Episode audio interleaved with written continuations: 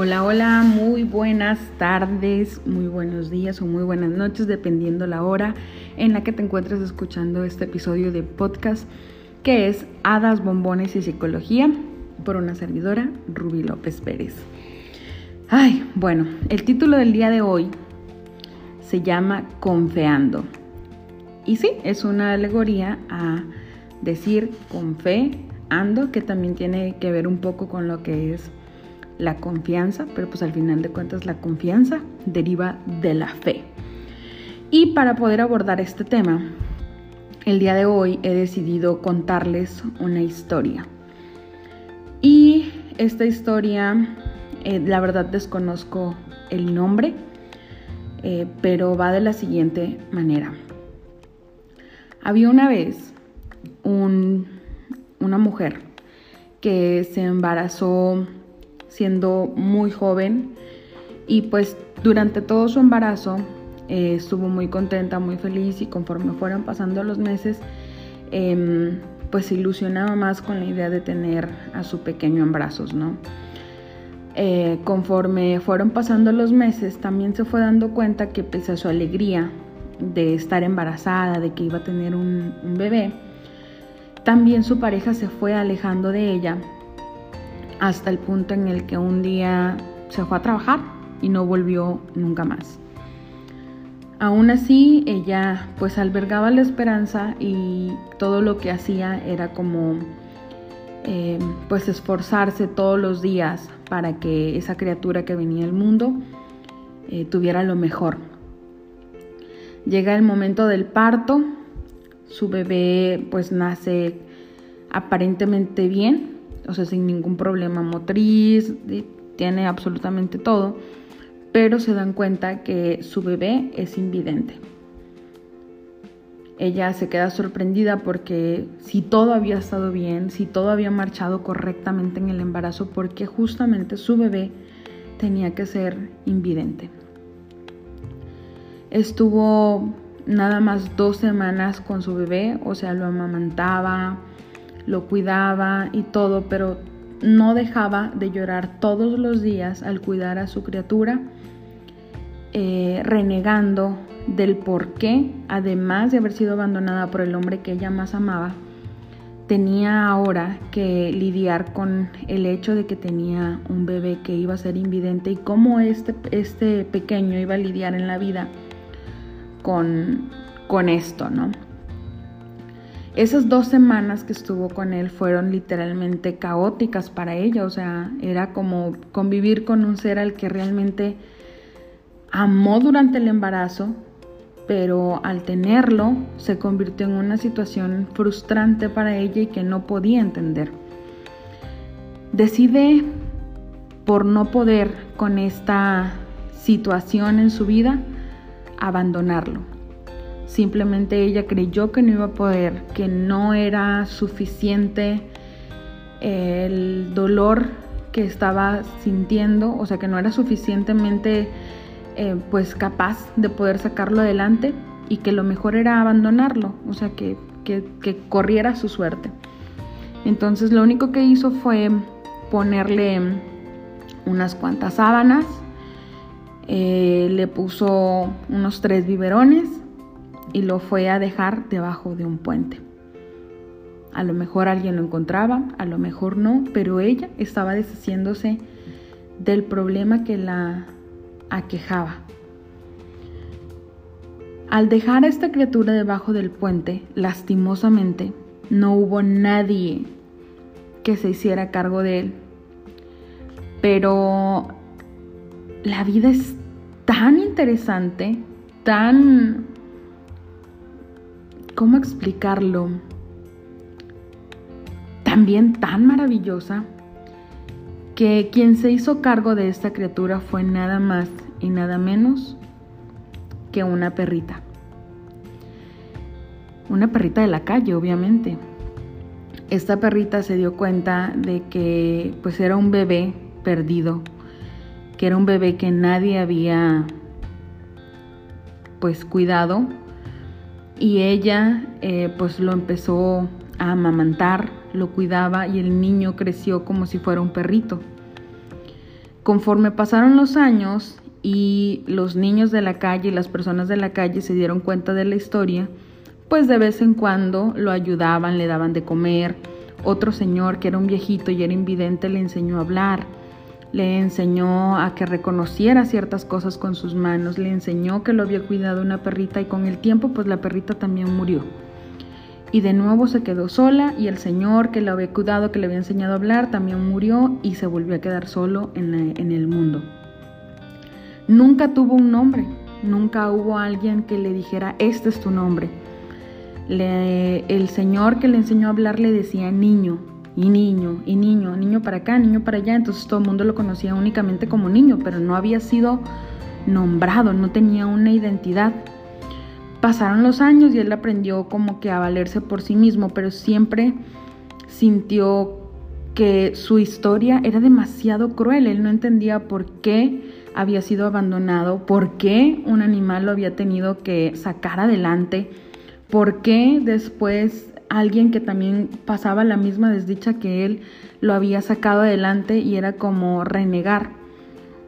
A pesar de todo, eh, pues se, esforzaba por, por, tener el día a día, ¿no? Por comer, por alimentarse, por vestirse.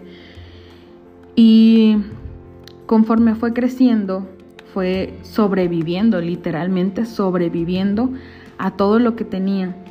Hasta que un día eh, personas de fuera lo encontraron durmiendo debajo del puente tapado con eh, periódicos y cartones y se les hizo fácil eh, burlarse de él, o sea, sin saber que era invidente. Le empezaron a quitar los, los periódicos, el cartón, le hicieron pipí encima, lo golpearon y cuando se dieron cuenta de que era invidente y que él intentaba defenderse en el aire, se burlaban y se reían muchísimo más de él. Lo dejaron súper golpeado, no al punto de, matarlo, pero sí lo dejaron súper golpeado y pues abandonado ahí, en esa situación tan fea. Esa fue la vez que más coraje le dio, esa fue la vez que más ira y rabia sintió y conectó por primera vez con esa fuerza superior. Y no fue para justamente crear una conexión que se fortaleciera. Fue crear una conexión para reclamarle y le gritó y le dijo, Dios, si es verdad que tú existes, ¿por qué yo tengo que vivir esto? ¿Por qué tuve que tener una madre que me odió y me abandonó? ¿Por qué mandaste a una perra que me amamantara? ¿Por qué mandaste a otro vagabundo como yo a que me enseñara? ¿Por qué yo tengo que vivir esta vida? ¿Por qué ¿Por qué? ¿Por qué? ¿Por qué? ¿Por qué a mí? ¿Por qué yo? ¿Por qué tuve que nacer? ¿Por qué tengo que seguir vivo? ¿Y por qué no tengo el coraje para acabar con mi vida?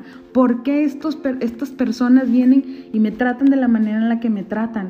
¿Por qué? ¿Por qué me tratan como basura si yo nunca me he sentido basura a pesar de todo lo que he tenido?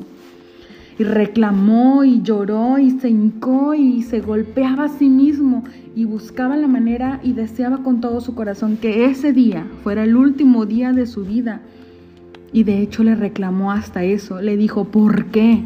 ¿Por qué no los mandaste a que me mataran? ¿Por qué uno de ellos no tuvo la fuerza suficiente para que el día de hoy fuera mi último día? Lloró y lloró y lloró y lloró hasta que se cansó, hasta que fue tanto el dolor que sentía, hasta que hizo y repasó por su mente todos los momentos que había tenido, todas las vivencias, todas las cosas que había aprendido, perdido, ganado, y no hacía más que llorar y pensar que había sido el hombre más desdichado sobre la tierra. Así fue, se quedó dormido y al día siguiente que amaneció, hacía demasiado frío, demasiado.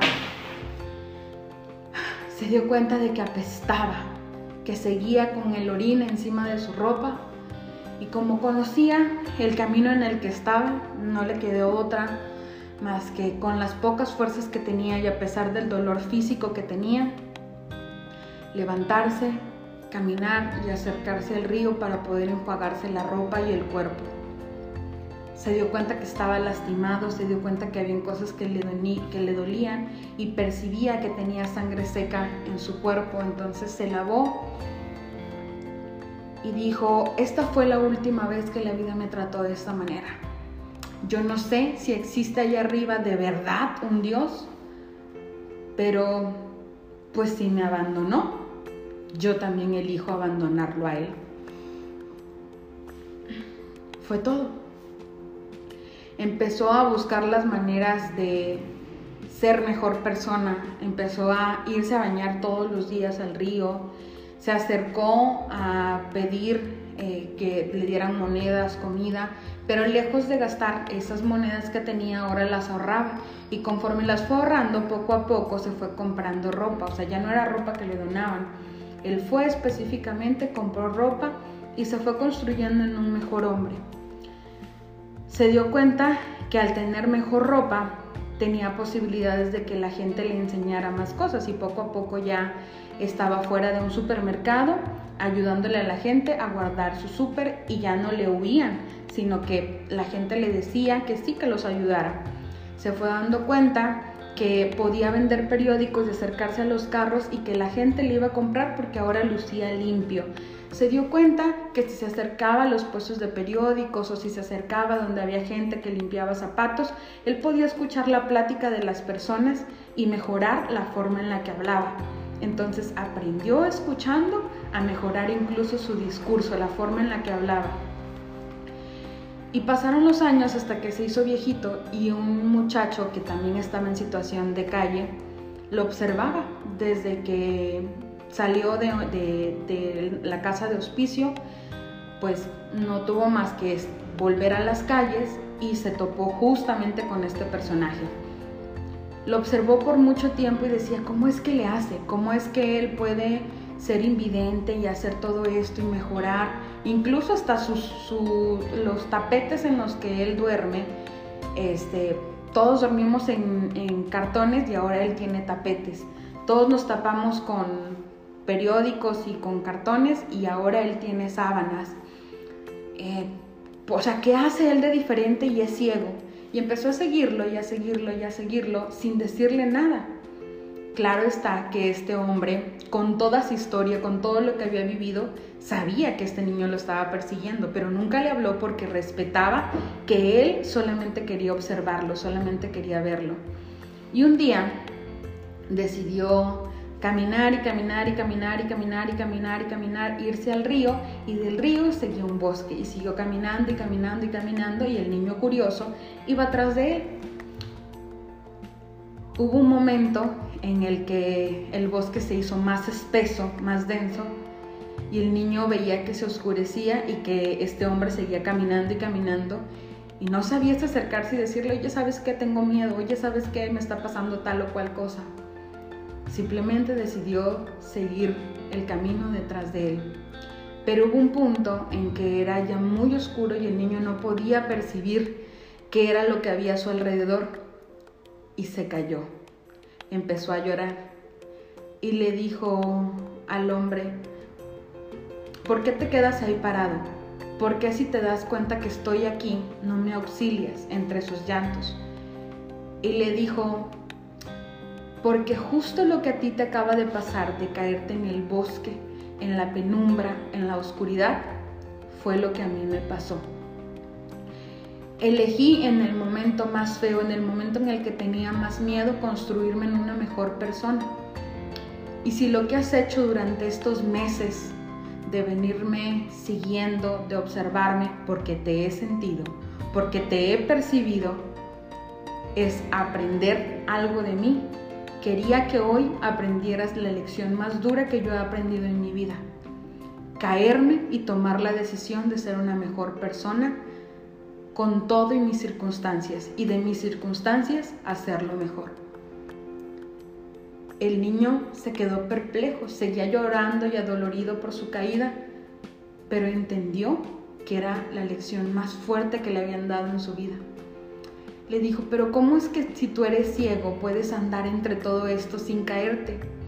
Y le dijo, porque la vida me enseñó eso. Yo no tengo la posibilidad de ver.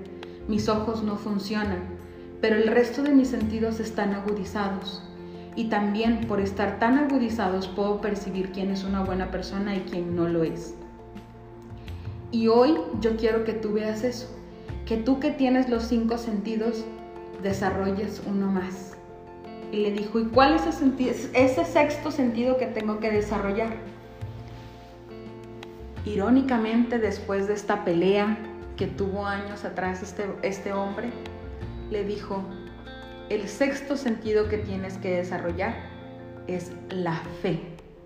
Andar con fe. Y tu fe te salvará y tu fe te hará ser una mejor persona. A partir de ahí, se convirtieron en compañeros de vida. Niño, el hombre invidente, fue como un padre para el muchachito que había sido nuevamente tirado a las calles. Dentro de sus posibilidades hizo lo mejor tanto para él como para este niño que se había convertido en parte de su vida. Qué historia. Nunca la había contado hasta este momento, pero creo que es necesario contarla, es necesario hacer un análisis de que a pesar de ser una historia cruel, una historia ruda, muchos no valoramos las bendiciones que tenemos, como el hecho de tener un techo, válgase la redundancia, el poder alimentarnos todos los días, el poder tener que vestir, que calzar, el poder tener la dicha de abrir nuestros ojos y observar la luz, el color, las texturas, poder percibir, poder hablar, expresarnos, escuchar, todo aquello que poseemos como seres humanos es un regalo y no valoramos el día a día. Y también que tenemos historias, momentos, situaciones que nos retan, que nos hacen sentir dolor, que nos hacen sentir pues mal, ¿no? Entonces, ¿a qué voy? A que muchas historias, muchas de nuestras historias sin duda alguna van a, representar penas. Y en ocasiones es necesario que atravesemos la pena y el dolor para que podamos ser capaces de valorar la gran gloria que nos ha dejado ese momento. Es por esto, por situaciones como esta y por una historia personal de demasiado dolor, de demasiado, eh, de una crisis de fe. Yo también tuve una pérdida de fe muy cañona cuando falleció mi mamá abuelita y yo renegué de Dios también eh, y me aparté por completo. Y cuando volví a mi fe, no a la religión, a mi fe, a conectar con la divinidad, fue cuando me di cuenta que tenía que convertir todo lo que hago en mi vida en gloria. Y eso no implica, o sea, el decir, haz que valga la gloria, no implica que no voy a atravesar o que no vamos a atravesar por momentos de pena, por momentos de crisis, de angustia, de dolor, de sufrimiento, de desesperación, porque indudablemente los vamos a vivir, es parte de crecer, es parte del ser humano podemos lingüísticamente quedarnos ahí, en, ese, eh, en esa comunicación, en ese lenguaje de derrotismo, de dolor, de victimismo, o darnos cuenta que hay una gran lección y que hay una gran bendición oculta. Si observamos la situación, no cómo nos sentimos, la situación, si somos capaces de salir de la burbuja en la que estamos, nos vamos a dar cuenta que solamente es un momento, que todo pasa. Lo, lo, complicado pasa, el momento de felicidad pasa, el momento de angustia pasa, el momento de risas incontroladas y de momentos que vaya, te llenan el alma, pasan. Se convierten en recuerdos, pero al finalmente pasan. Todo en esta vida pasa. Cuando los observamos desde fuera, es donde podemos elegir si nos quedamos o le dejamos la etiqueta de la pena, del dolor, del sufrimiento a la situación, o decidimos ver la bendición de lo que fue y convertirlo en nuestra gloria personal. Así que si es que en algún momento, al irnos de este mundo, de este plano, y llegamos a encontrarnos con la divinidad, yo soy personalmente alguien que elige llegar, mirarlo o mirarla, no sé qué sea, pero quiero primero que nada llegar y decirle gracias, Gracias divinidad por todas las veces que te hice peticiones, las escuchaste y me pusiste en la oportunidad de aprenderlo, de desarrollarlo, de crecer ese don que yo misma te pedí. Y me auxiliaste dándole paz y amor a mi corazón. Gracias, gracias de verdad. Pero también quiero entrar en conexión con la divinidad y tener la posibilidad de decirle, ¿sabes? Te agradezco tanto por las veces que me apoyaste. Pero también quiero que sepas que en mi estancia por la tierra hice cosas para apoyarte. Porque me di cuenta que somos muchísimos haciéndote peticiones y yo no quería ser una más que todo el tiempo te hiciera peticiones. Quería darte las gracias y me hice cargo de mí. Quise apoyarte primero que nada conmigo, no haciéndote peticiones todos los días. Quiero decirle, sabes, fui a terapia para no darte tanta lata haciéndote peticiones todos los días. Me hice responsable, procuré ser más agradecida porque sé que eso, el agradecimiento, la bendición diaria, la sonrisa diaria es lo que fortalece tu labor en fe para con el mundo entero. También quiero tener la oportunidad de decirle la bendición a, la, a la divinidad. ¿Sabes? Tuve la bendición de especializarme en desarrollo humano me convertí en psicóloga para poder tener las herramientas necesarias que tú pusiste en el mundo que nos regalaste para poder apoyarte y que fuéramos un grupo de personas dándote las gracias. Y lo hice a través de mis talleres, a través de mis conferencias. Lo hice dando coaching one on one. Lo hice dando terapia de psicología. Lo hice especializándome en mujeres, en niños, y quiero que sepas que fue la elección más maravillosa y grande que pude haber tomado en mi vida. También quiero poder decirle a la divinidad que yo sé que no mando a gente a padecer de hambre ni historias como la que te conté al principio de este podcast, pero que estoy muy agradecida porque me mandó también a los amigos y las personas idóneas que cada vez que yo les decía, hey, hay que hacer una cooperacha para hacer esto, para ir a los hospitales ayudar a la gente, para llevarles de comer, para llevarles cobijas, para llevarles ropa, me decían, jalo, gracias. Gracias porque me mandaste a los amigos ideales que nunca se rajaban y siempre estaban con nosotros, conmigo y con mi familia. Gracias porque me mandaste a los papás que me enseñaron a buscar la excelencia y por buscar la excelencia es que hoy estoy aquí frente a ti. Respecto al corazón, con corazón de animal que me diste divinidad, híjole. Quiero confesarte que todos los días que yo veía un animalito en la calle me lo quería llevar a la casa, sin embargo no podía. Quería quitarme incluso a veces el único suéter que tenía para poder ayudarlos. Quizás no pude ayudar a todos los animalitos en la calle, pero por lo menos a los que llegaron a mi vida los amé tanto, tanto, tanto que no eran mascotas, eran parte de nuestra familia. Y con eso te echa una ayudadita.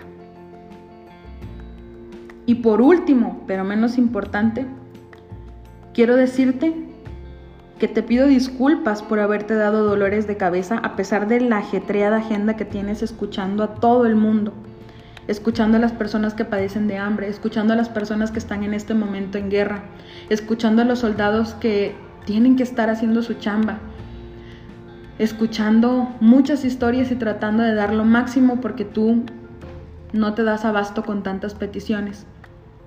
Y cuando yo decidí ser esa oveja negra que encausó su rebeldía para apoyar a los demás, me di cuenta que era muy chido conectar contigo y que hoy, estando frente a ti, ya no en el plano terrenal, me siento muy agradecida por haber elegido la misión de vida que elegí. Entonces, contándote esto que le quiero decir a la divinidad en este momento, ¿verdad? Cuando me toque ascender, espero que te sirva de algo. Espero que puedas darte cuenta que todo es una elección, absolutamente todo. Y que hoy me siento muy bendecida de poder estar de este lado contándote y transmitiéndote historias. Hoy es una historia sobre fe. Con fe ando. Con fe vivo todos los días, con gratitud estoy todos los días a pesar de las dificultades, a pesar del estrés, a pesar de la incertidumbre, a pesar de que hay días que me siento abandonada. Pero recuerdo y pongo los pies sobre la tierra de que soy muy bendecida para las situaciones en las que estoy. Entonces, Por eso te invito y te digo siempre que hagas que valga la gloria y voy a seguir haciéndolo en cada episodio y en cada vez que yo pueda tener una interacción con las demás personas. Por último, quiero decirte que los cielos cuentan la gloria de la divinidad y el firmamento anuncia la obra de sus manos. Y esto es que vivamos el hoy, el presente, porque el pasado ya fue, ya existió, ya no podemos volver a él. El futuro con cada decisión que tomamos hoy en el presente se transforma. El futuro no existe. El futuro es la construcción de lo que hoy tenemos. El futuro es el cúmulo de las cosas que elegimos el día de hoy. ¿En quién me voy a convertir hoy? ¿Quién voy a ser para dar lo mejor de mí? ¿Qué necesito dejar? ¿Qué necesito hacer? ¿Qué necesito construir? ¿De qué personas me voy a rodear? ¿De qué personas me voy a alejar? ¿Qué necesito para sentirme mejor? Hazte preguntas y como siempre los he invitado alrededor de estos episodios, si sientes que no puedes, si tú solita, tú solito no te das abasto, acude con un profesional. Hay profesionales gratuitos y hay profesionales a los que se les paga. Busca la mejor opción para ti. Espero que este capítulo haya sido de mucha eh, pues de mucha bendición y que también de mucha oportunidad de crecimiento para ti, tanto como para mí fue hacerlo. Ay, qué bonito contarles historias, qué bonito ser parte de sus vidas. De verdad, muchas, muchas, muchas gracias. Y pues nada, como siempre te digo, hagas lo que hagas, estés en donde estés, con quien estés, por favor, haz que valga la gloria.